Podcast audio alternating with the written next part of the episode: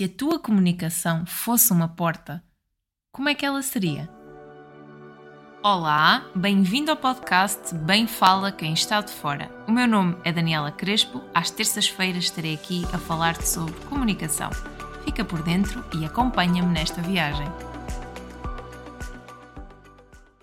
Olá, bem-vindos ao podcast Bem Fala Quem Está de Fora.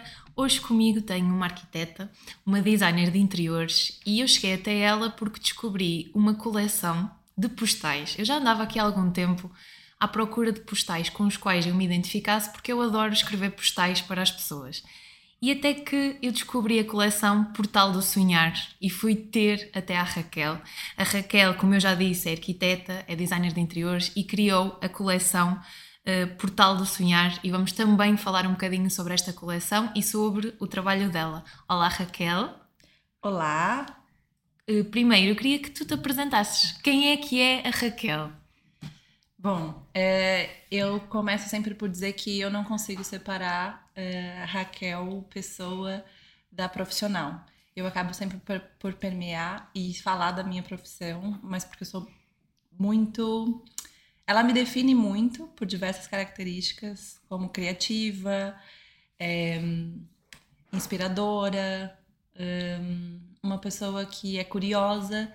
E eu acho que arquitetura e design de interiores, que é, é também a minha primeira formação, acaba por ter essas características muito é, peculiares, assim, embutidas na própria profissão. Então eu não sou, eu não consigo ser uma sem a outra. Eu sou criativa, sou é, curiosa, é, detalhista. Eu falo que detalhista é justamente coisas que surgem nos meus trabalhos e surgiu assim também no, no Portal do Sonhar nessa coleção. É, vai brotando das minhas, das minhas, dos meus projetos, dos meus atendimentos, do, do meu trabalho. Então, eu sou Raquel, é, muito cuidadora, muito atenciosa, mas sou Raquel Duarte, arquiteta, detalhista, muito profissional, corajosa, determinada. Então, acho que bastante coisa se define quando eu acabo por falar que eu sou arquiteta. Uhum. Houve uma expressão, nós, nós fomos tomar um café quando Sim. eu fui levantar uma, uma das encomendas e, e, houve uma, uma expressão que me ficou no ouvido que foi a questão do eixo gravitacional. E, e essa expressão ficou-me no ouvido porque nunca tinha ouvido uma expressão com um contexto tão característico e é engraçado. E, de, primeiro, tu estás aqui há quanto tempo em Portugal? Estou em Portugal vai fazer cinco anos. É, eu cheguei em 2018, já no final, em setembro. Vai fazer cinco anos. Vim para um mestrado em design de produto, uhum. Porque também sempre fui essa pessoa que já tinha um sonho de ter uma marca própria e um produto meu. Então eu achava que a combinação e a formação em design de produto ia me complementar para dar esse salto. Uhum. Então foi assim que eu vim para Portugal e comecei, e, e essa característica do eixo é, gravitacional acho que define bastante pelo fato de eu conseguir, então, transportar além é, mar, né? A gente acaba mudando muita coisa, muitas. É um uhum. eixo mesmo, a partir do momento em que eu estava num contexto, eu tinha bastante apoio, tinha sociedade, tinha parceiros e uma, e uma profissão já até um, um início já mais sólido, uhum. quando eu mudo de país e acabo por mudar, mudar todas as outras, os outros contextos, isso durante um tempo fica um pouco perdido. É quase que se não tivesse gravitação, as coisas ficam Sim. soltas. Eu tenho que voltar a ter uma concentração de informação, ter um propósito, ter um eixo ou me colocar num eixo para que as coisas comecem a girar com mais. E foi essas características que tu falaste no início, a curiosidade, Sim. o Sim. detalhe, a coragem, foi, foi algo que foi mais momentâneo ou foi algo que já estava nos teus planos já há algum tempo? Essa mudança? Não, mudar para Portugal nunca, na verdade, nunca esteve nos meus planos. Eu tive um insight assim muito muito forte quando eu ia completar 30 anos que eu falava, que eu percebi, comecei a fazer um, um estudo próprio das coisas que estavam acontecendo comigo, da minha profissão, de como eu me sentia como profissional. que na época não estava me sentindo realizada pelo caminho que estava seguindo aquilo e comecei a fazer alguns, alguns questionamentos, né? Por que, que eu tinha escolhido arquitetura? O que me fazia gostar tanto de arquitetura e de design de interiores e trabalhar com isso e não conseguir ver outras perspectivas, outras funções na vida. Eu só conseguia ver isso. Uhum. E só que ainda assim me questionava muito de por que, que eu estava trabalhando daquela maneira, se aquele tipo de caminho que eu estava seguindo era o que eu queria para a vida toda ou não. Os questionamentos dos 30 anos, aquela, aqueles questionamentos todos que a gente faz. E, e aí eu, eu, eu pensei, não, eu tenho que sair daqui para poder buscar outras referências, outras perspectivas, outros olhares, o mundo daqui, daquilo que eu estudei na universidade, que eu tirei no curso, que o que, que é aquilo de verdade? Porque uma coisa é no livro, nos, coisa é na prática, não outra é? é na prática. O que, que aquilo significa de verdade? E nós, como, como arquitetas, acho que muita gente vai se identificar, a gente diz que tem olhos nas pontas dos dedos, a gente quer colocar a mão em tudo. E eu sempre tive essa curiosidade de querer colocar a mão nas coisas. É sentir, é tatear mesmo. E eu falava, bom, eu quero colocar então a mão nessas coisas que eu olhei só por catálogo, por livro de história. Eu quero ver se aquilo existe mesmo e como é, é do outro lado. Não só ficar na teoria. Uhum. E, e aí, nessa, nessas, nesses questionamentos todos, um colega me falou do, desse mestrado, um mestrado da possibilidade, e aquilo me abriu. Eu falei, bom, então acho que é isso, eu preciso abrir um pouco a, a mente, abrir um pouco e sair da minha zona de conforto e explorar aquilo que tá remexendo assim por dentro. E aí e fez foi sentido. sair completamente da zona de conforto. eu não consegui fazer pela metade, não foi assim, ah, vou só ali. Porque o que eu via era, se eu mudasse só da maneira que eu queria atuar nos projetos, o atendimento e a maneira com, com que eu me sentia feliz, eu não conseguiria mais na cidade em que eu vivia. Okay. Ou eu me adaptava àquilo que estava ali.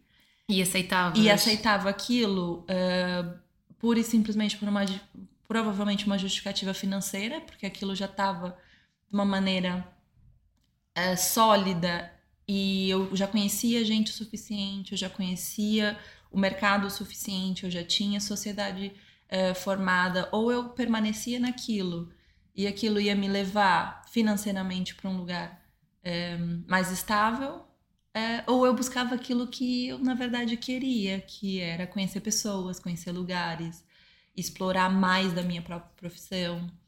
Então, aí eu pensei, bom, então se eu mudar só de cidade, eu morava numa cidade muito pequena, no interior de São Paulo, mais pequena, não é muito pequena em relação a Portugal, é muito diferente, mas era mais pequena que a capital, São Paulo. Então, se eu tivesse que sair de lá, ou eu iria até São Paulo, a capital, para tentar explorar um pouco mais de, do, do mercado, mas que aquilo ia provavelmente me tirar a saúde física, porque São Paulo é uma cidade muito difícil de viver, ou eu mudava realmente de estado no Brasil. E eu caracterizava isso como a mesma coisa, do tipo, eu vou mudar de país, porque mudar do estado de São Paulo é um pouco mudar de país. Uhum. Existe a expressão no, no, Brasil das pessoas que moram no norte ou moram é, na, sei lá, então são na Bahia, eu tenho amigas que são da Bahia, ela fala, meu país é Salvador, meu país é Bahia, meu país Maranhão, porque cada pedaço do Brasil Acaba é um, um país. país.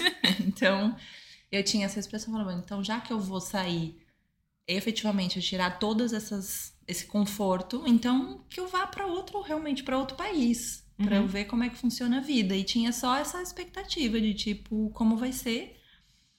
É, nunca fiquei presa a, ao mestrado, ou seja, vou terminar o mestrado e vou voltar. Eu não tinha uma, um ponto de chegada, eu só tinha a partida. Uhum. Tipo, quero ir explorar quero ver o que, que tem para me oferecer o, o, mundo e o que, que eu vou conseguir tirar disso, tirar e ao proveito mesmo, disso. Ao mesmo tempo também já tinhas os teus valores bem definidos no que é já, que tu querias para a arquitetura. Exato. E era aí que eu queria, que eu queria bater e queria uhum. falar um bocadinho em que é que consiste o teu trabalho okay. e o que é que tu, enquanto Raquel uhum. e enquanto arquitetura, o que é que tu valorizas? Okay. Um, como eu me formei, eu tirei a design de interiores antes de arquitetura, eu trabalhei sempre muito com a parte da, da decoração de interiores. E o que eu tive como construção como profissional era perceber durante todo o, todo o trajeto, todo e qualquer atendimento que eu fazia, como as pessoas se conectavam muito sentimentalmente com aquilo que elas escolhiam ou com aquilo que eu sugeria. Então a leitura de todo o trabalho sempre passou a ser muito sentimental da coisa. Do que é que você sente quando você chega num lugar? O que é que, o que, é que te faz ficar feliz por completo? Então, esse tipo de característica, esse tipo de pergunta era quando eu fiz essa em 2017, quando eu peguei um caderno meu e escrevi o que é, por que eu escolhi arquitetura, né? Por que eu gosto de fazer isso? E a satisfação está nessa satisfação das pessoas se conectarem com elas próprias, com memórias delas é, e muito sentimento, como elas se sentem, aquilo que traz a lembrança do espaço.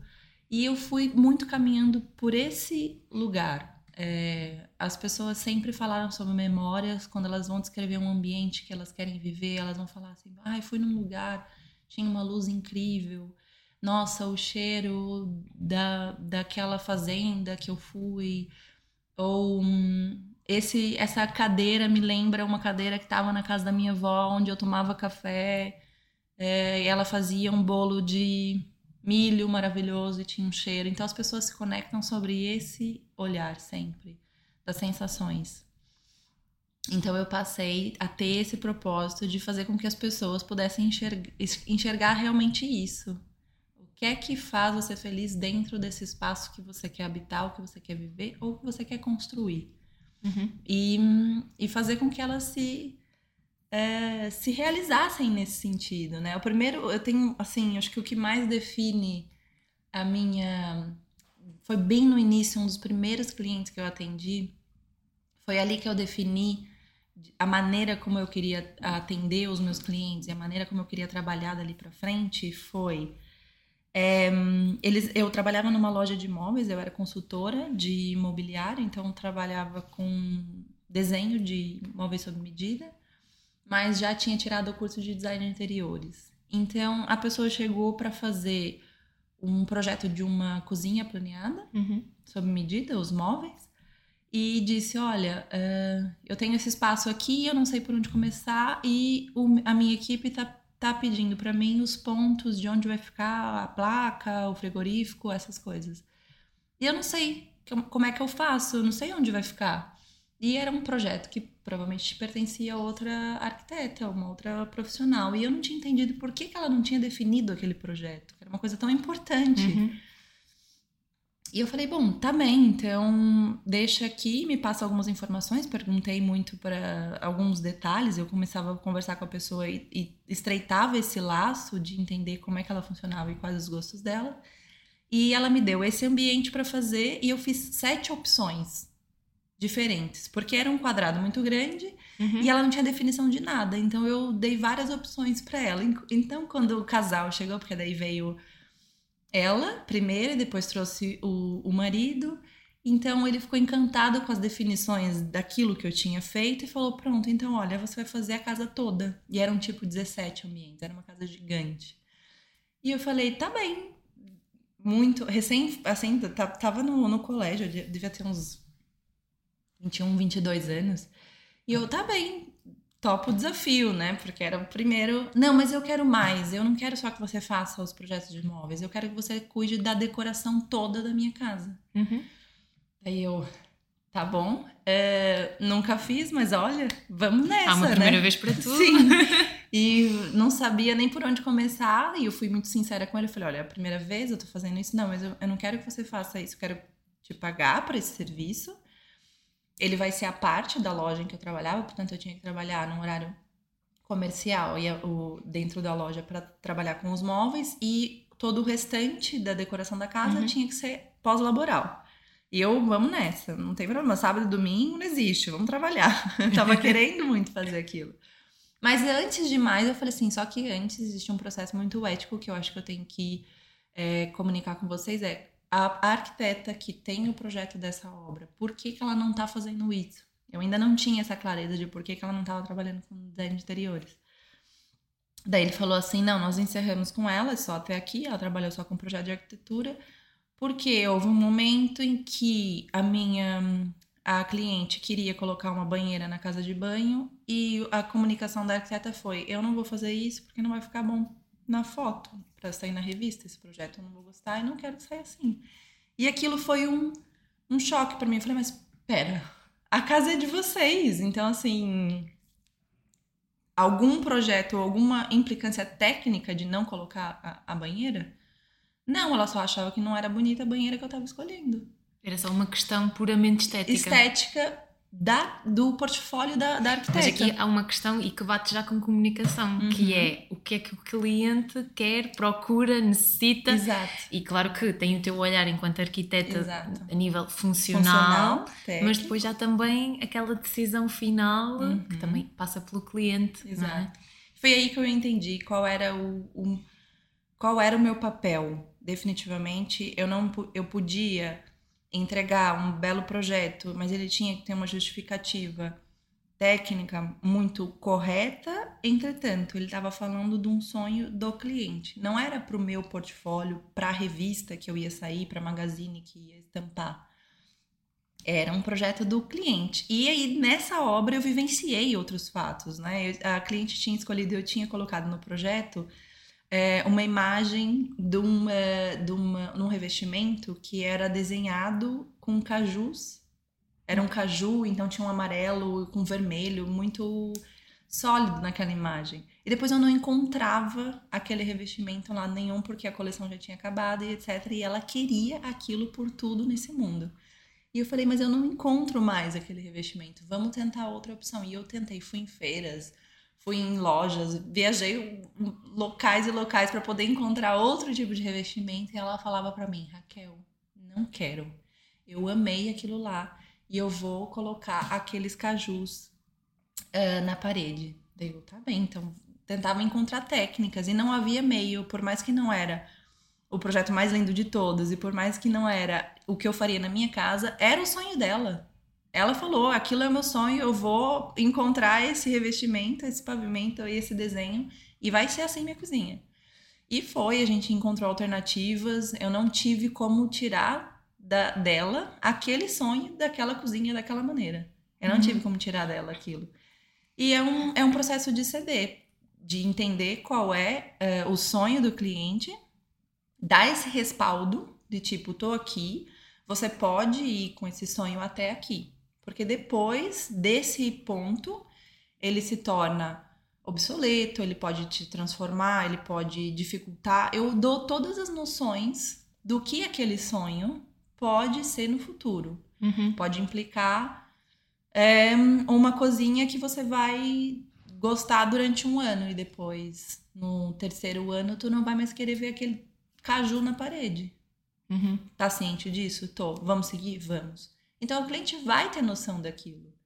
Eu vou falar tecnicamente o que, que ele está abraçando naquele sonho. Mas se é o sonho dele, então vamos, vamos juntos. Sim, porque cada um com os seus sonhos, não é? Exato. E isso é muito interessante porque até que ponto nós podemos ir, porque lá está, nós acabamos por ter as nossas opiniões, os nossos valores, hum, os nossos sonhos, as Sim. nossas questões e até que ponto nós devemos impor ou não uhum. impor, não é? Sim. Porque muitas das vezes nós forçamos as coisas a acontecerem, mas a pessoa Sim. não quer ir por não ali, quer. não quer ir por aquele caminho. E, e se calhar ouvirmos, escutarmos e fazer isso que tu fazes de eu mostro as opções, se calhar daqui a três anos esta cozinha não é funcional. Está, vai. Está, vai, vai querer estar, estar consciente de. E acho que aí depois a responsabilidade é do cliente, não é? Exato. é? E ter essa responsabilidade de escolha, uhum. eu acho que isso é muito bom, porque lá está, muitas das vezes, e falando em áreas diferentes, às vezes há esta, esta questão de nos imporem as coisas, uhum. sem nos fazer pensar sobre elas. E eu acho que é uhum. muito importante nós pensarmos. Uhum. E nós temos alguém ao nosso lado que nos faça pensar e que é especialista na área e no serviço, naquilo que nós procuramos, Exatamente. para pensarmos e refletirmos sobre esse sentido. Eu ia te perguntar, e falando aqui na questão do ambiente, normalmente há esta consciência do que é que o ambiente comunica, do que, é que de que forma o ambiente traz impacto para o nosso dia a dia, para a nossa forma de ser e estar na vida? Há esta consciência de, por parte das pessoas? É, hoje mais. Eu acho que depois que a gente passou por um processo muito de interiores, em que nós ficamos confinados no espaço de interiores por muito tempo, a consciência sobre o processo veio à tona. Mas eu acho que até então não se tinha tanto isso tão, tão claro. Era algumas pessoas que tinham essa percepção e talvez não entendiam o porquê, mas estavam um pouco inquietos com a situação do espaço delas e talvez não buscavam alternativa porque não encontravam lá o caminho. E depois, as outras e nesse processo em que nós passamos o, a ficar confinados no espaço de interiores, aquilo foi muito latente, né? Aquele processo de o que está a incomodar aqui não é o externo, não é a busca, não é alguma coisa, ah, é o estresse do trabalho, é não sei o que. Não, eu tô em casa. Ah, é a falta de tempo. Eu tô em casa. Então, alguma coisa aqui é que tá me fazer confusão, é que tá me fazer mal e não tá funcionando. Então, o que é? E passou por esse processo de conscientização. O que é que nesse espaço tá, tá incoerente uhum. para que eu não tá, que eu não consiga me sentir bem, não consigo dormir direito, não consigo me concentrar pro trabalho, não consigo descansar e e fazer com que essa fase que nós estávamos a viver é, passe um pouco melhor. Então a conscientização aconteceu e eu acho que foi um grande passo para aquilo que eu já já trabalhava, já tinha em mim de que era necessário as pessoas se conscientizarem que arquitetura e design de interiores é um bem essencial também, assim como cuidar da, da nossa saúde é, alimentar, assim como cuidar da nossa saúde em geral do nosso corpo o espaço faz parte da nossa saúde também. Então, se eu não tiver um espaço ergonomicamente correto para o meu tamanho, para a minha circulação e para minhas funções, eu vou sempre estar tá batendo nos cantos dos móveis e não vou saber por quê. É, eu não vou conseguir ter as funções e aquele espaço servir para mim. É como vestir a roupa, se tá curta de um lado, se precisa de e um ajuste. E casa nós estamos ali todos os dias, não é? Mais ou menos tempo. Mais ou menos tempo, sempre tem um, pelo menos um espaço em que você vai estar tá, um, passando mais tempo. E eu acho que essa conscientização de uns tempos para cá passou a ser muito latente. Uhum. Antes disso, eu me identificava, eu identificava muito esse processo de como as pessoas só um, ficavam inquietas com o espaço que elas tinham e buscavam no exterior alguma solução. É, e o que mais eu ouvi e percebi é que as pessoas falavam assim: ai, nossa, eu preciso decorar esse meu espaço, preciso melhorar a decoração do meu espaço, mas não sei, tá faltando alguma coisa. Às vezes não falta nada. Às vezes falta a pessoa sentar, olhar, perceber qual é a hum, necessidade dela, daquele espaço, o, cami o caminhar dela, as utilidades dela, as memórias que estão ali então, sempre era o externo, a busca por uma novidade, a busca por um móvel novo, uma, uma decoração, talvez. uma tendência, sem perceber que às vezes já tinha tudo. Então, foi. É, é por isso que eu digo que esse processo do, da pandemia e essa e trancar a gente dentro de Sim. casa conscientizou muitas das pessoas de que não era o que estava lá do lado de fora a tendência que eu precisava buscar. Não que ela não, não ajude ou não é, faça parte do nosso processo de decoração, redecoração, construção do espaço, mas ele todo o processo, toda a experiência passa por ser primeiro observar o espaço de interiores. E tu fazes este trabalho com os teus clientes. Exatamente. Esta parte da observação, Exato. do parar, do olhar Exato. e tentar com que a pessoa perceba qual é o caminho. Qual é o caminho e as necessidades. Sim, e foi assim que eu criei esse, essa, essa maneira de trabalho. Primeiro, observar os, o, as etapas de como você circula no ambiente, do que é que o seu olhar busca primeiro, de como você lê, porque o ambiente ele também é lido. Ele é lido de uma maneira física. Nós, pra, aqui nós falamos de quem enxerga, pode ler o ambiente sempre como ler um texto da esquerda para a direita. E, e sempre tem algumas coisas que o olhar é, ou se prende ou é, para e a gente tem que saber sempre na altura da, dos olhos o que que os olhos param para ver primeiro, onde é que param e depois como é o movimento do andar, de como você caminha naquele ambiente, o que é que você busca primeiro. é, ao entrar nesse espaço, em qual a função dele. Também altera sempre dependendo da função. É, e aí foi esse esse saiu um guia que eu escrevi na época da pandemia, que é o guia é, de decoração. Então, e ele ainda está na, na, tua loja. Sim, ele vai passar agora por um processo de reedição, porque também já fez dois, dois anos. Passa por um processo de reedição, é, justamente pelo fato de, eu ir adaptando e percebendo todo, todas as pessoas que utilizaram, como elas utilizaram, o que é que faz sentido, o que é que uhum. precisa agregar no projeto e nesse guia. E ele é muito é, mais sobre os sentimentos. Como é que você sente aí por aqui? E se você for por aqui, presta atenção nesses fatores. Uhum. E nesses fatores é que você vai buscando desenvolver ou destrinchar até que chegue num ponto de tipo, realmente preciso é, buscar no externo um produto novo para cumprir tal função, mas você já está consciente sobre função, sobre uso. Aquele olhar já é diferente. Já é diferente. E, e assim que eu faço todos os processos de atendimento. Eu, eu sempre passo por ouvir a pessoa, o que, é que ela tem para falar, como ela se movimenta, da maneira como ela se comunica, basicamente. Isso, mas isso só o tempo também. Só com o tempo. É, é, obviamente, eu tive uma das primeiras experiências, há 12 anos atrás, com um cliente que foi quase que um clique de, da maneira como eu vou trabalhar. Uhum. Mas a, a, interpretação dos sinais, da maneira como as pessoas se, se, movimentam no espaço, da maneira como as coisas acontecem, só o tempo, só a experiência foi me dando Até porque isso. acaba por ser um processo, eu estou a pensar no meu trabalho a nível de comunicação, acaba por ser um processo, cada pessoa acaba por ser a, a sua forma de comunicar, logo Sim. também de se relacionar com o próprio espaço. Sim. E às vezes a consciência não vem logo de uma vez. Não vem mais durante o processo, não é logo nos inícios. Por isso é que há esta, este paralelismo com a questão de ser um processo, de ser um caminho, de decidir qual é o caminho.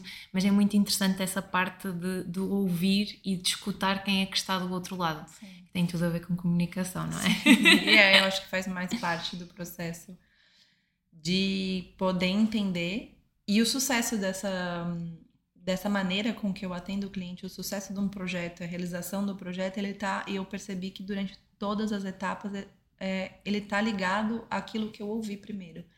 Porque se eu é, simplesmente só entrar num espaço e for desenhar da maneira que eu vejo o espaço, às vezes que eu vou ter que fazer revisões, ou seja, um estudo 2, um estudo 3, um estudo 4 para o cliente, porque ele não está contente, ela vai ser porque eu não ouvi o que ele disse primeiro.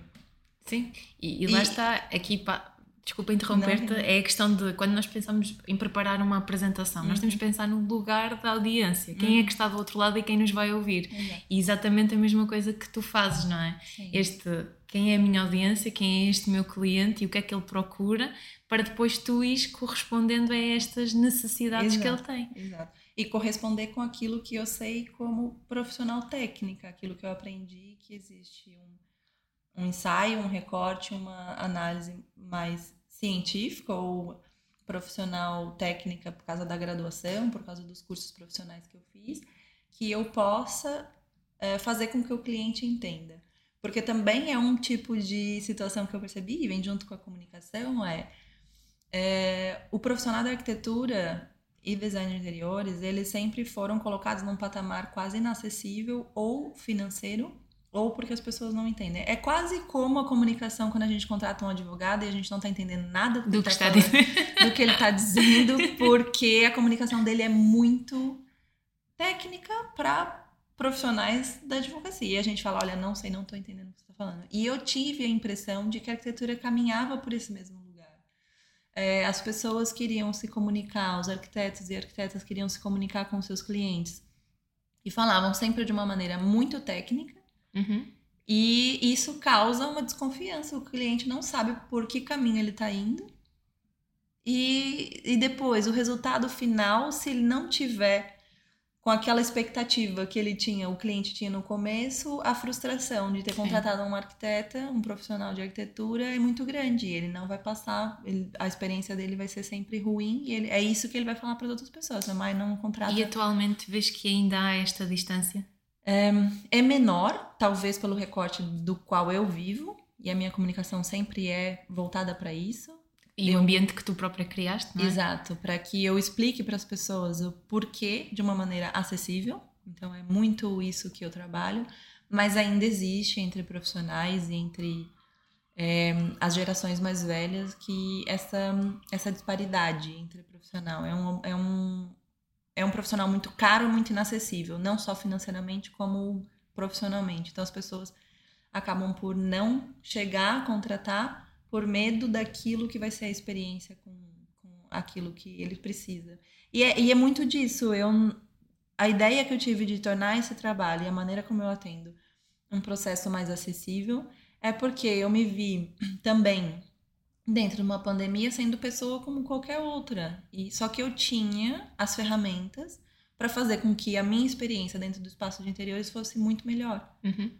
Então, se eu tenho as ferramentas e eu sei o que fazer dentro do meu espaço de interiores, então as outras pessoas precisam ter acesso a essas ferramentas. Que e é houveste ajuste ao online. E aí eu fiz a. Eu já tinha esse projeto de que eu poderia, eu sabia que eu poderia atender online, mas é muito difícil vender para as pessoas de que o, a experiência vai ser a mesma ou tão boa quanto. Então, é, foi um processo que a própria, o próprio momento em que vivemos em 2020 é, deu um empurrão. Deu um empurrão.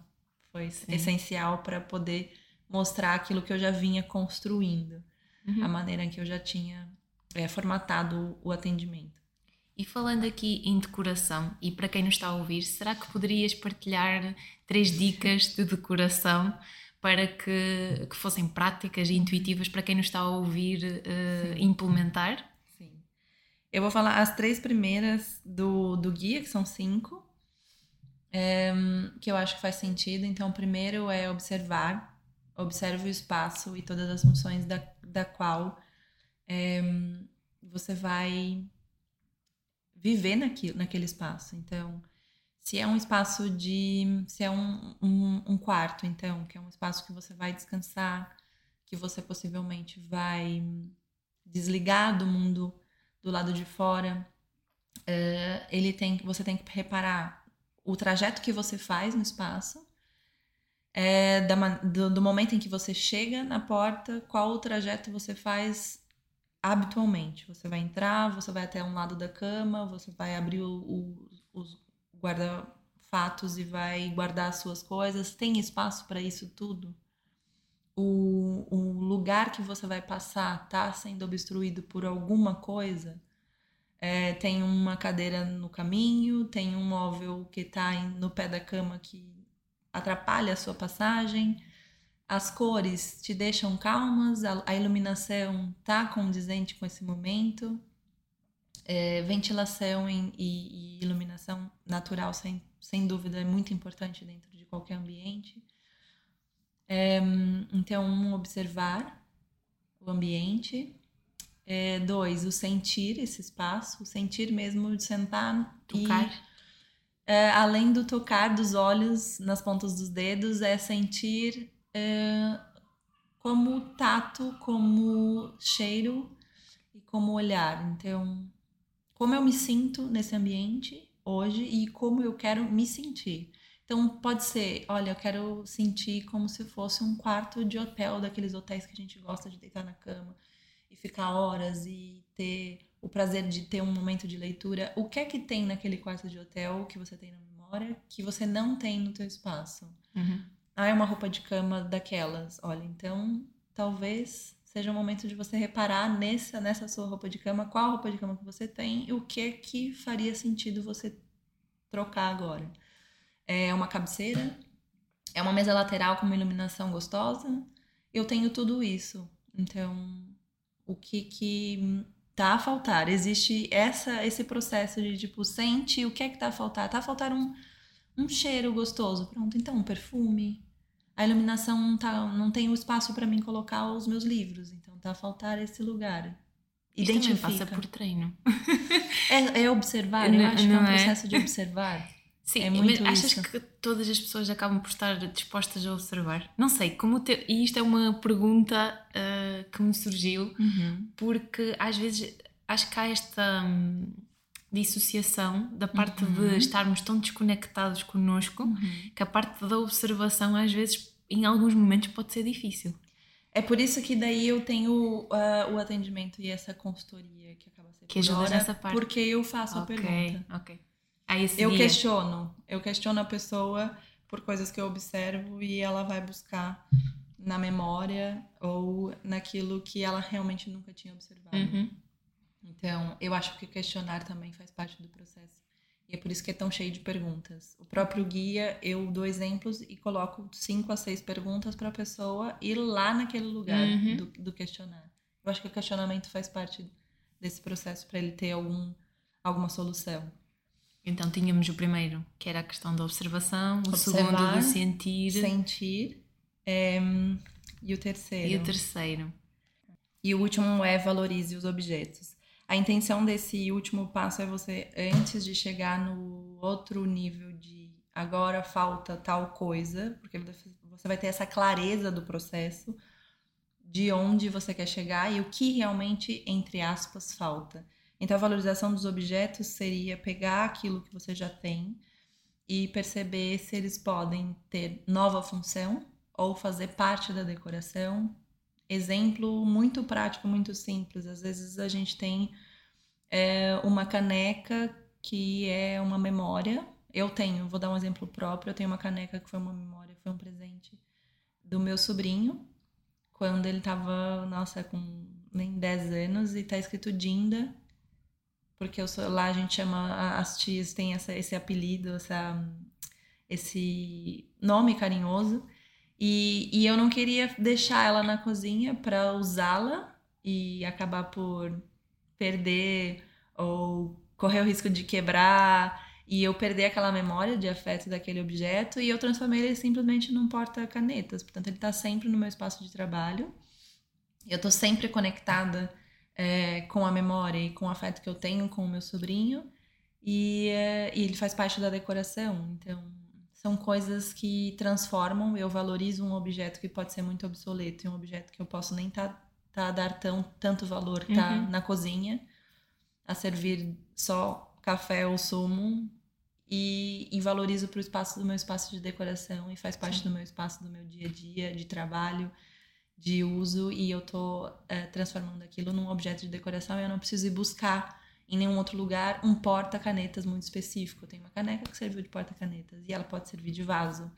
É, e ela pode servir apenas como um objeto decorativo junto aos meus livros. Uhum. Então, essa valorização dos objetos pessoais, muito principalmente os objetos pessoais, seja um chapéu, seja um lenço, é, eu acho que faz bastante a diferença da gente deixar de buscar o objeto no exterior e querer comprar e comprar mais coisas sem sentido só porque sim, porque acha que está a faltar. Então, por isso que o, o processo começa no observar, no sentir, para a gente começar a valorizar e falar sobre objetos. Porque se ele começa direto de falta alguma coisa e vou na loja e acho um, um vaso bonito e compro aquele vaso e depois eu chego no espaço e falo, hum, não era bem isso, Sim. ainda tá a faltar alguma coisa. Mas então não tá a faltar o vaso. Uhum. Tá a faltar qualquer coisa antes.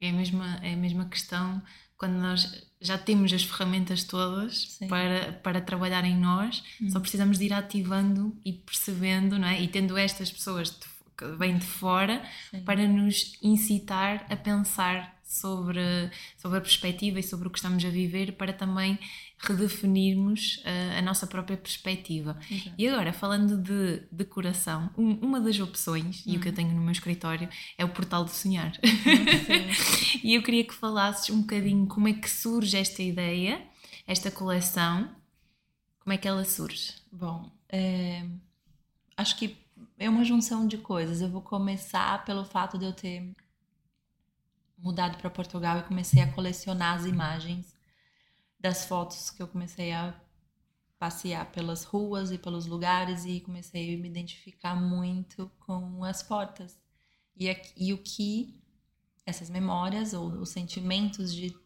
de passear pelos lugares e ver uma porta bonita, o que é, aquilo me trazia. Eu vou começar por aí porque o fato de eu desenhar é eu desenho desde que eu me conheço por por gente. Então, é, eu desenho já há muito tempo, sempre desenhei desde pequena.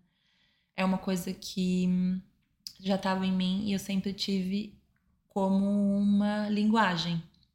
Então, o desenho para mim era a maneira como eu me expressava quando eu queria alguma coisa, uma prenda de anos ou uma prenda de Natal, como eu me expressava para os meus pais. Eu fazia desenhos, escrevia cartas e deixava para eles.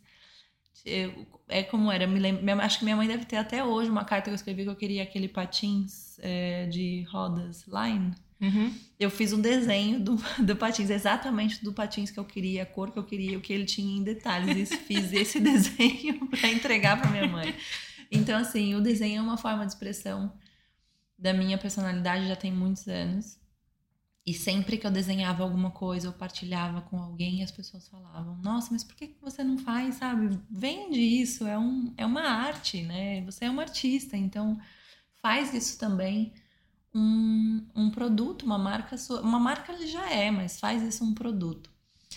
E eu tinha desenhado, já tinha desenhado algumas portas, achava que fazia sentido as portas foram ficando uma marca no meu, no próprio, na minha social, no Instagram, porque as pessoas iam para alguns lugares e viajam, pessoas que eu nunca vi pessoalmente, tanto as que eu já conheço pessoalmente, quanto as que eu nunca vi, mas que me acompanham na rede social, iam para algum lugar, visitavam e viam uma porta, tiravam uma foto e mandavam no meu direct de tipo, olha, lembrei de você, eu vi essa e porta. E as portas começaram a aproximar. E, a e elas começaram a vir é, para minha, pra, de novo, não só da minha parte, essas portas começaram a chegar do mundo todo. Eu falo do mundo todo porque realmente as pessoas iam para lugares assim que eu acho que eu nunca vou, mas eu tava lá de alguma maneira através do olhar daquelas pessoas. E, e aí eu achei que fazia sentido criar, então através também do, de uma desse clique, de uma paixão que eu tive, eu achava que fazia sentido eu eu entregar essas portas também numa releitura, não uhum. só nas imagens, numa releitura muito minha. É, naquele detalhismo, voltando naquela personalidade que eu tinha que entregar, eu tinha, não, eu queria entregar é, uma porta que, que veio, eu ressignifiquei ela ou observei ela e achava que fazia sentido ter a botânica, pelo sentido de brotar, eu sempre gostei também muito dessas. Eu chamo de miudezas, que são as coisas miúdas, pequenas, uhum. detalhes. E aí surgiu essa porta, a primeira porta que eu criei uh, foi um desenho que eu olhei e pensei também. O processo de criar a primeira porta foi assim: tá, mas as portas elas existem, a botânica ela existe, eu não quero só juntá-las. Deixa eu ver se eu sou capaz. Também foi um processo muito de teste com, comigo própria. Deixa eu ver se eu sou capaz de criar uhum. uma porta minha, com os formatos e a cor e aquilo que eu mais gosto. E, engraçado ou não, é a porta que mais sai, que é a primeira porta sonho, é a porta que mais as pessoas gostam e, e compram. É, acho que pelo simples fato dela ser única mesmo, não existe ainda nenhuma porta fisicamente igual uhum. àquela. Ela nasceu da, da, minha imaginação. E foi assim, o Portal do Sonhar foi no momento que eu, que eu olhei esse, esse sonho, esse projeto, essas minhas combinações de, de objetos, de coisas, e pensei: é, sonho é aquilo que eu sou, né? Daydreaming, eu sou uma sonhadora. E hum, portas são essa passagem entre o externo e o interno, e aquilo que quase que eu fiz de olhar as portas do lado Sim. de fora, imaginar o lado de dentro e criar, na verdade, o lado de dentro. Então passou muito por esse processo do meu próprio sonhar. Então foi um portal do sonhar, foi o portal em que eu passei a uhum. entregar aquilo que eu sonho de verdade, não só e há aqui uma analogia que é a questão das portas estarem fechadas. Sim. Uh, e, e, tu dizes-me da última vez que estivemos juntas, mas eu Sim. vejo as portas abertas. Pois, e foi uma, eu fiz uma outra, teve uma outra pessoa que me perguntou isso. É, eu fiz uma entrevista e ela falou que é que mais as pessoas é, falam sobre esse projeto e o maior questionamento que eu tenho é por que as portas estão fechadas? E a minha resposta sempre é: mas elas estão fechadas? Porque elas não estão fechadas para mim. Sim. Então elas estão fechadas para quem? Eu, para mim, não, não foi essa a questão, tanto é que eu na primeira vez Sim. tinha partilhado contigo. Sim. Eu olhei para a porta e o facto de ter vários, vários postais com portas, cada uma única, uhum. foi a forma como, e, eu interpreto assim, quando eu uhum. escrevo um postal, sou eu a escolher a porta que eu quero dar à pessoa uhum. e também a, a, porta no sentido de a forma como tu recebes a pessoa e como queres transmitir aquela mensagem e queres com que ela receba porque cada porta tem o seu próprio detalhe, o seu próprio pormenor. Sim. Por isso eu vi nessa perspectiva, sem nunca pensar a porta está fechada, está aberta. Eu uhum. acho que a porta também funciona como uma boa âncora para uhum. quando se escreve o postal, uhum. nós pensarmos também na porta como o significado que nós queremos dar à porta para escrever para aquela pessoa em particular. Por isso eu vejo assim, Sim. desta forma. É muito... O portal de, de sonhar. e é muito bonita essa interpretação, porque também vai de encontro com com essa com esse elemento, porque foi, foi, querendo ou não, é temática de terapia, de conversa, porque o questionamento vem de por que a porta tá fechada, por que a porta tá fechada, e eu no meu questionamento, tipo, mas primeiro que eu não vejo ela fechada, e primeiro para mim é, é a porta, querendo ou não, a porta de entrada da construção de uma moradia, de um novo projeto, de um novo espaço, ela é a primeira coisa que vai surgir. Eu preciso sempre entrar por algum lugar e eu preciso saber onde é que a pessoa vai entrar, onde é que começa aquele projeto. Então, a partir dali, a partir dessa porta, tem um mundo de coisas que podem Isto ser. Isto vai ter aquilo que tu disseste lá atrás, a parte da observação. Da observação. No, no, logo no primeiro ponto, quando tu dizes a parte entra. de entrar, é. onde é que tu entras e qual é o caminho que tu fazes no teu próprio espaço. E é muito criativo, então a pessoa tem toda essa liberdade e essas portas quando foi. E até o poema que surgiu dentre o lançamento do Portal do Sonhar, que foi o poema que a Nath fez para mim. É, foi através dessa escuta que ela teve e de como essa porta é passagem para um mundo de ideias que não é só meu. Então, eu transformei essa, esse portal como portal de entrada uhum. para os sonhos das pessoas, seja a tua partilha como forma de postal, e a porta que você quer escolher para aquela pessoa e a partir dali todas todas elas é como se todas essas portas e todas as pessoas que recebem ou estão com essas portas a partir de agora abrem sonhos e possibilidades para além do que aquilo que eu sonhei. Então também é um ponto de partida, é só o começo da linha assim de uma trajetória que eu acho que fica, que vai nascendo e os sentidos também vão nascendo, todos Sim. eles Sim.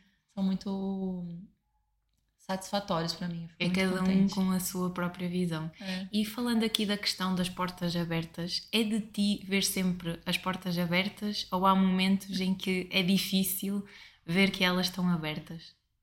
É, é, eu, eu acho que eu nunca vi as portas tão fechadas. Não consegui ver assim esse. Acho que é por isso que eu nunca vi as minhas portas fechadas, porque eu nunca vi portas fechadas. É, ou porque eu tenho a coragem de avançar ou bater ou abrir.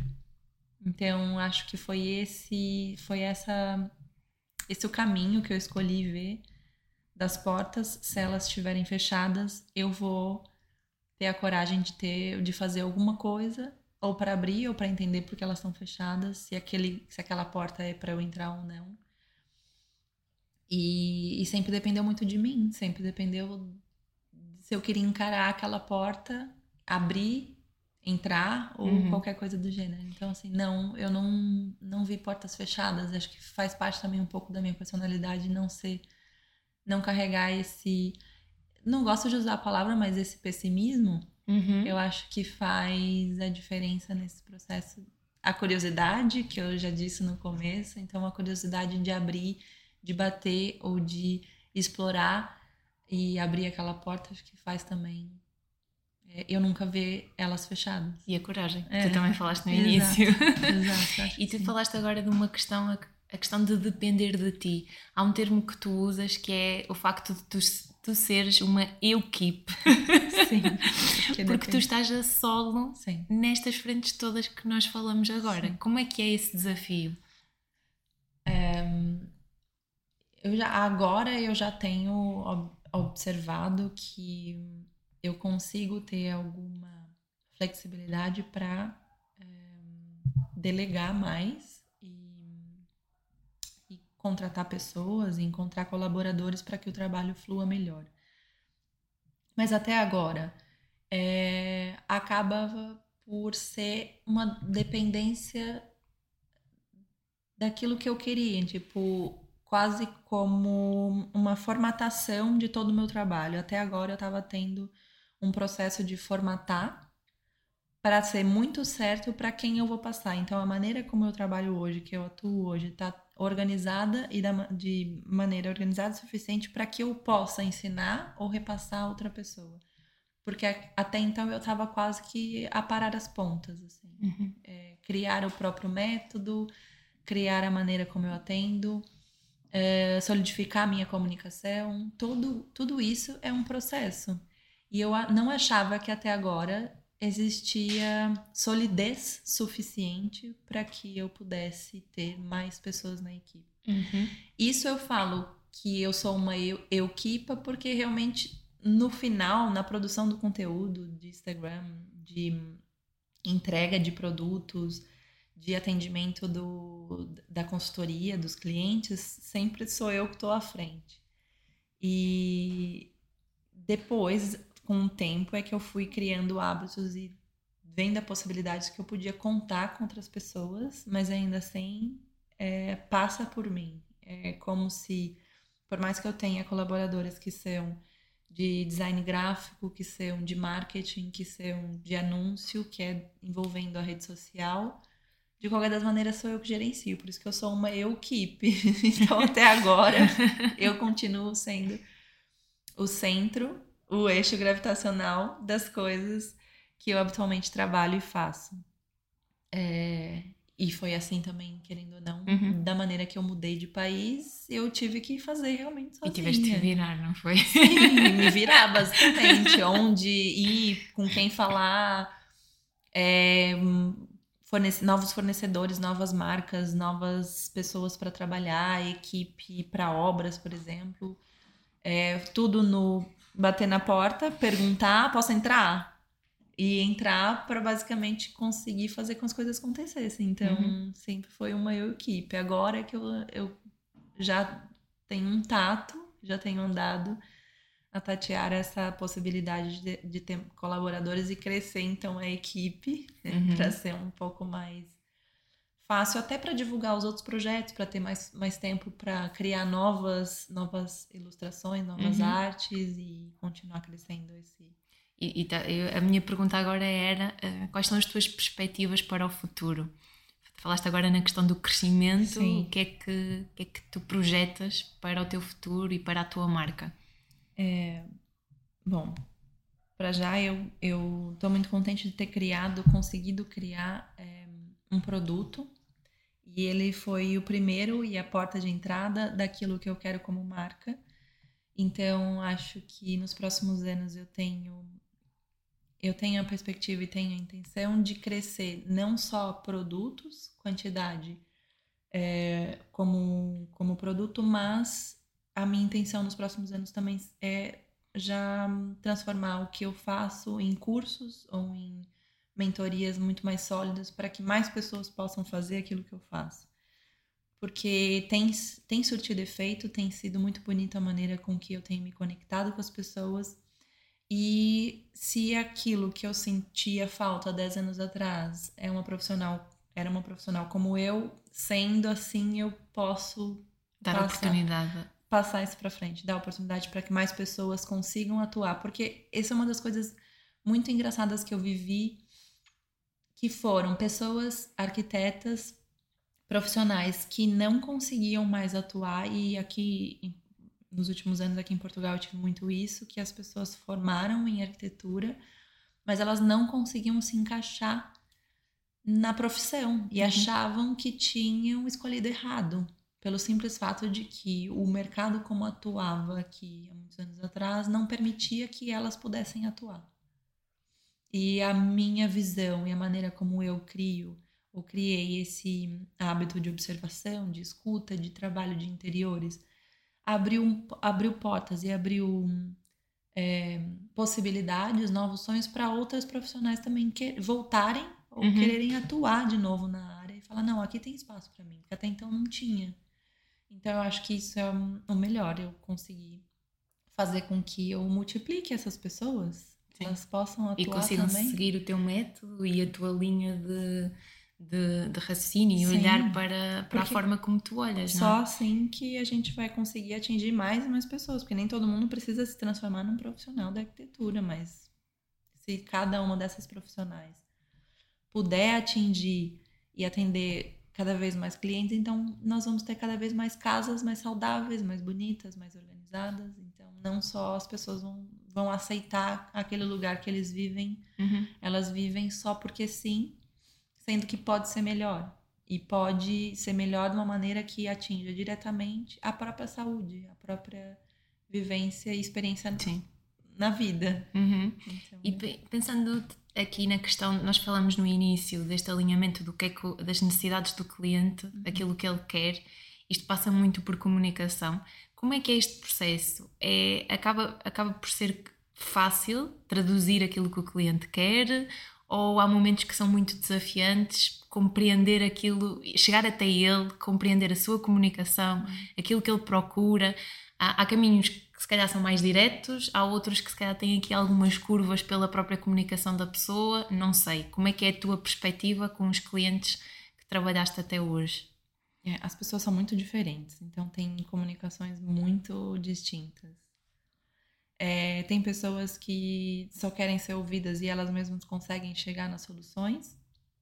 E tem pessoas que não têm o tato e não conseguem chegar e, e ouvem aquilo que eu tenho para falar de uma maneira muito mais aberta e exploratória. Então, quando ouvem aquilo, é, faz sentido para elas e aquilo é feito ou é abraçado ou é, é realizado de uma maneira mais, mais fácil, mais entusiasmada, talvez. E outras pessoas que têm sim um pouco mais de dificuldade de, de expressar aquilo que pretendem, querem. É, há sempre uma comunicação que esbarra no, no quanto financeiramente aquilo vai custar, porque a gente vive, na realidade da grande maioria da população, é ter esse, esse é, essa dificuldade, não dificuldade não é essa palavra, mas essa esse limite Uhum. até onde posso ir para investir numa coisa que se calhar é agora supérflua. Uhum. Então, esse- existe sempre esse medo. Ah, quando eu tiver dinheiro, eu vou contratar você para fazer alguma coisa. Então, mas quanto de dinheiro, assim, mais Ok. ou menos? Então, há sempre essa barreira. Essa comunicação é a que começa e é a que eu mais tento quebrar. Porque Sim, e no fundo também há esta parte de tu comunicares qual é que é o valor que está por trás do preço. Exatamente. Daquilo que tu fazes, qual não é? que- Qual é esse valor mais do que o do preço? Então, acho que essa comunicação é a que mais acontece e é a que eu venho rompendo nos últimos anos e é a que mais me dá alegria de, de, de falar, de tipo, tá, mas quanto? Assim, nós estamos falando de um- da sua saúde, nós estamos falando só de mexer no teu espaço com as coisas que você já tem ou realmente tu precisa de obras? Então, também é uma avaliação da minha parte de é, não querer só vender projetos e projetos, porque as pessoas também não precisam, às vezes, de projetos. E eu tô, Uhum. eu tô a vender um produto obsoleto, talvez. Então, entender o que realmente Vai é. bater com aquela questão da falta, das pessoas também acharem que faz falta, Que faz falta, falta, falta, falta. e se calhar às vezes é só uns microajustes no dia a Sim. dia dela, sim, não é? Sim, é uma comunicação, é um... é, às vezes tem umas, algumas vezes que eu comento que a conversa ou a consultoria comigo é como se fosse pegar o meu cérebro emprestado, porque eu tenho uma visão e uma, um entendimento sobre o assunto muito, muito mais assertivo, muito mais concreto, assim, e a pessoa então pega ideias e me ouve de uma maneira que nunca passou na cabeça dela, porque está acostumada a seguir o mesmo caminho, o mesmo conselho, a mesma Uhum. ideia e ler revistas e, e tendências que falam sempre a mesma coisa. E às vezes é só, olha, pega o meu cérebro emprestado e faz a mudança. Eu não preciso fazer projetos de obras que são caros, não preciso, preciso fazer aqueles, aqueles projetos cheios de XPTO que às vezes nem é o que a pessoa precisa. Então, fazer mais uma imagem bonita não deixa de ser um bom trabalho. Eu também faço projetos de 3D, também faço imagens que são muito bonitas, mas às vezes não é esse atendimento, não é esse o serviço. Uhum. Eu só preciso ouvir e falar pra você, mas se tirar aquela mesinha dali, daquele canto e passar para o outro, não fica melhor? Ah, nunca tinha pensado nisso. Sim. Então, é esse essa trajetória. É, é ali que eu quero transformar. E eu ali que, que eu pegar o meu cérebro emprestado. Porque a minha visão tridimensional da coisa, ela tá também é treinada, é prática. sim. Eu consigo perceber coisas que realmente às vezes as pessoas não percebem. Uhum. E ela não precisa contratar um projeto O caríssimo. teu pra olhar isso. de especialista, É. não é? Exato. E falando em comunicação, e estando aqui já há algum tempo, como é que viver em Portugal moldou a tua comunicação? Eu nunca tive um situações que me provocaram de maneira é, doída ou que me fizessem é, ficar triste com a situação. Eu sempre encarei é, de, é, de qualquer maneira é um aprendizado. Moldaram porque eu tenho que fazer parte do plano. Eu tenho que de alguma maneira me fazer ser entendida as- algumas pessoas não, não percebem, não fazem questão nenhuma, isso não precisa, não, não faz sentido. Ela tá sendo, ela tá pegando a mensagem independente do tipo de é, sotaque que eu tenha. Então, outras se incomodam mais e querem e fazem questão de que a minha comunicação siga como a original daqui do, do país. Então, de alguma maneira, eu fui me adaptando. É, se para ser entendida e para ser respeitada como profissional, eu precisei usar determinada palavra Uhum. para aquele projeto ser lido de maneira é, correta, então eu vou usar aquela palavra. Agora, se eu fui entendida, não tem problema eu utilizar o mesmo Queres meu partilhar sotaque. um exemplo prático? No começo, é, já até comentamos sobre isso, no começo eu tinha, obviamente, o sotaque eh, carregado, e principalmente do norte, algumas vezes eu não conseguia perceber o que as pessoas estavam a falar, no- o próprio português. Era Uhum. uma palavra fechada, era uma comunicação diferente, e eu, se pedir uma informação, ou estava a me comunicar com uma pessoa que estava a me passar alguma informação, a pessoa falava alguma coisa que eu não tinha conseguido perceber a palavra, eu, eu falava, a expressão era, "Ana, desculpa, eu não entendi. E o eu não entendi só depois de muito tempo que a pessoa olhava pra minha cara, olhava, mas você não entendeu o quê? Tipo, é muito simples o que eu tô a explicar. O não entendi era como se eu não tivesse entendido o trajeto que eu tinha Uhum. pedido. Mas eu só não tinha en- entendido uma palavra. Ela Ou tinha até falado, ouvir? ou não, ver- não estavas a eu- ouvir? Eu não estava a ouvir, ela, a pessoa falou esquerda e eu não, não, não ouvi direito esquerda. E, aquilo, e aquela comunicação ficava truncada, no sentido de eu não conseguia sair dali pelo simples fato de eu falar, desculpa, eu não entendi. Muitas vezes era olhada assim, de tipo, mas és burra? Tipo, como assim não entendeu? Aí que eu fui entender que a expressão aqui correta, utilizada para esse fato, era desculpa, eu não percebi. Só pelo fato de eu não ter percebido aquela palavra, a esquerda, menina, ah, esquerda, tá? Agora já percebi. Então, o perce já percebi ou não percebi e o não entendi eram coisas tão longe uma da outra para que eu pudesse tornar esses diálogos mais práticos, fluidos, rápidos, eu tive que substituir isso. Uhum. Tipo, ah, desculpa, não entendi. Às vezes a pessoa olhava e parava assim, mas. E ficava olhando para minha, pra minha Mas é cara. interessante nós falarmos sobre isto, porque lá está, aqui está um ponto em algo que eu nunca pensei, porque automaticamente eu digo sim, não percebi, Sim. e, e esta questão do perceber e do entender, e assumindo que o entender é algo mais profundo, Sim. nessa perspectiva que tu estás a partilhar connosco, Sim. eh, é interessante pensar sobre isso, mas também é interessante nós pensarmos até que ponto é que é necessário e preciso nós ajustarmos tanto a nossa mensagem, porque muitas das vezes são pormenores, não é? E se a mensagem passou, será que faz assim tanta diferença o Corrigir. perceber e o entender quando a mensagem-chave está lá? E é importante partilhar isto mesmo para quem nos está a ouvir, para que possa refletir sobre a sua comunicação Uhum. e o impacto que ela também tem nos outros. Eu acho que é isso o que eu tive mais dificuldade de enten- de entender. É, se fazia sentido eu ficar magoada por causa das correções ou simplesmente acolher e falar, tá bem, é, é melhor, assim, se sente mais confortável se eu falar dessa maneira? É, para que a nossa comunicação seja mais fluida. Não que eu preciso deixar desconfortável uhum. pelo fato, mas se a comunicação for mais fluida e a gente consegue seguir em frente, é melhor que eu use essa palavra, tá bom? Para você se eu utilizar essa palavra, tá ótimo. Então, olha, segue. A mensagem foi entendida na mesma. Eu não crio caso em cima disso, mas eu Sim. percebo que exista essa dificuldade em muitas outras outras palavras e outras situações. Eu não crio caso com isso, é, mas às vezes acho que não há necessidade. Às vezes Sim. acho que a, a, mensagem foi entendida, né? O, vamos seguir para frente. Vamos seguir para frente. Próximo passo. Eu não preciso ser corrigida porque o que eu tô falando não é menos ou é mais, é aquela aquela mensagem. Uhum. Eu quero ir de um lugar para o outro. Você entendeu que o meu lugar é um e o, o outro é o outro.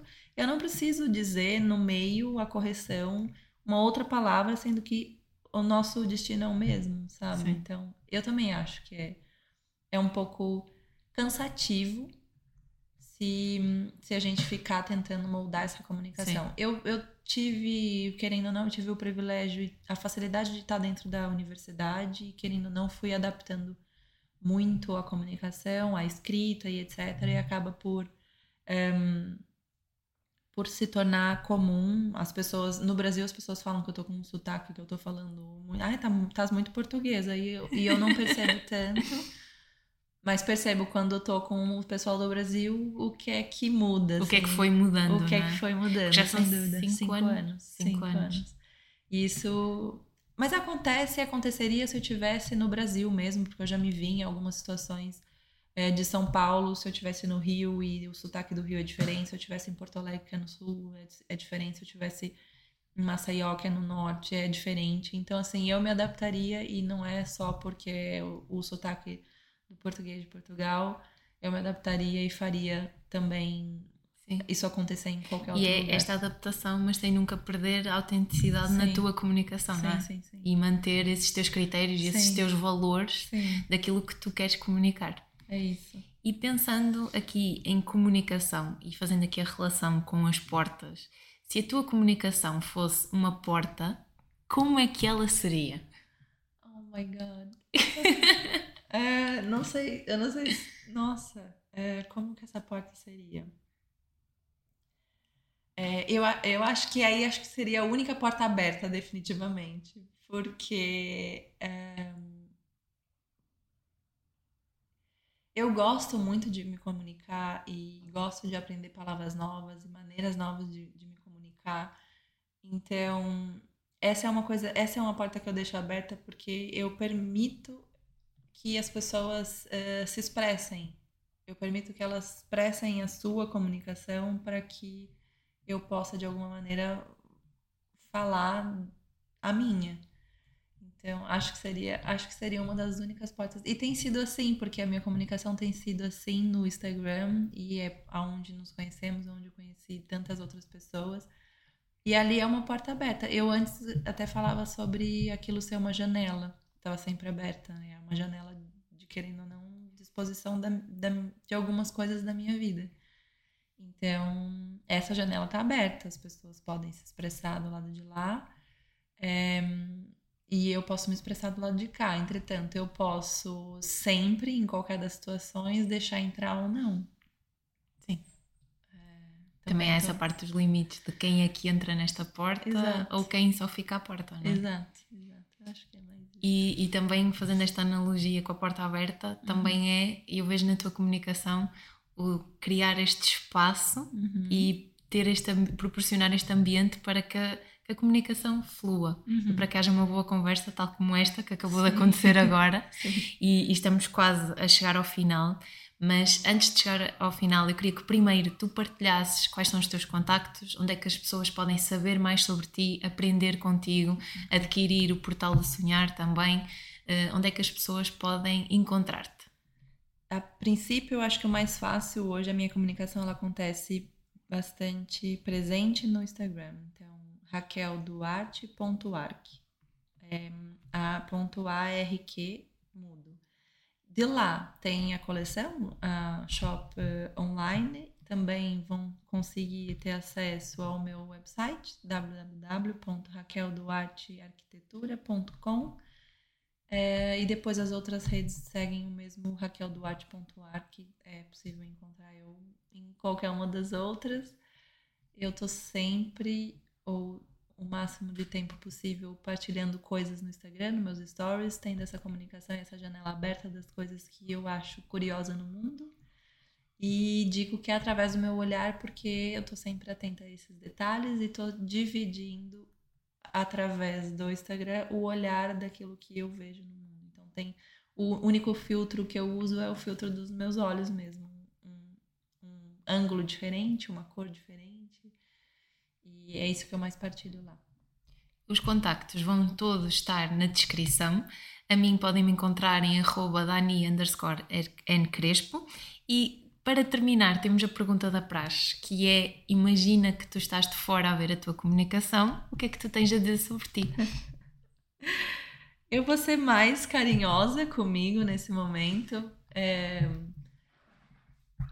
Que às vezes eu, eu às vezes o cérebro funciona mais rápido do que a minha fala e, eu acabo até atropelando as palavras e é, não consigo achar, acho, achei algumas vezes que eu não conseguia me expressar o suficiente. Mas hoje é, eu, me sinto, eu sinto que é uma comunicação muito alegre e é, como eu posso expressar isso? Toca as pessoas e, e quase que faz sempre é, quando eu espalho esse tipo de desse afeto, desse amor através da minha comunicação e faz com que isso realmente ganhe o mundo, ganhe mais lugares, ganhe mais corações. Então acho que a minha comunicação tem sido muito esse esse brotar dos Sim. lugares.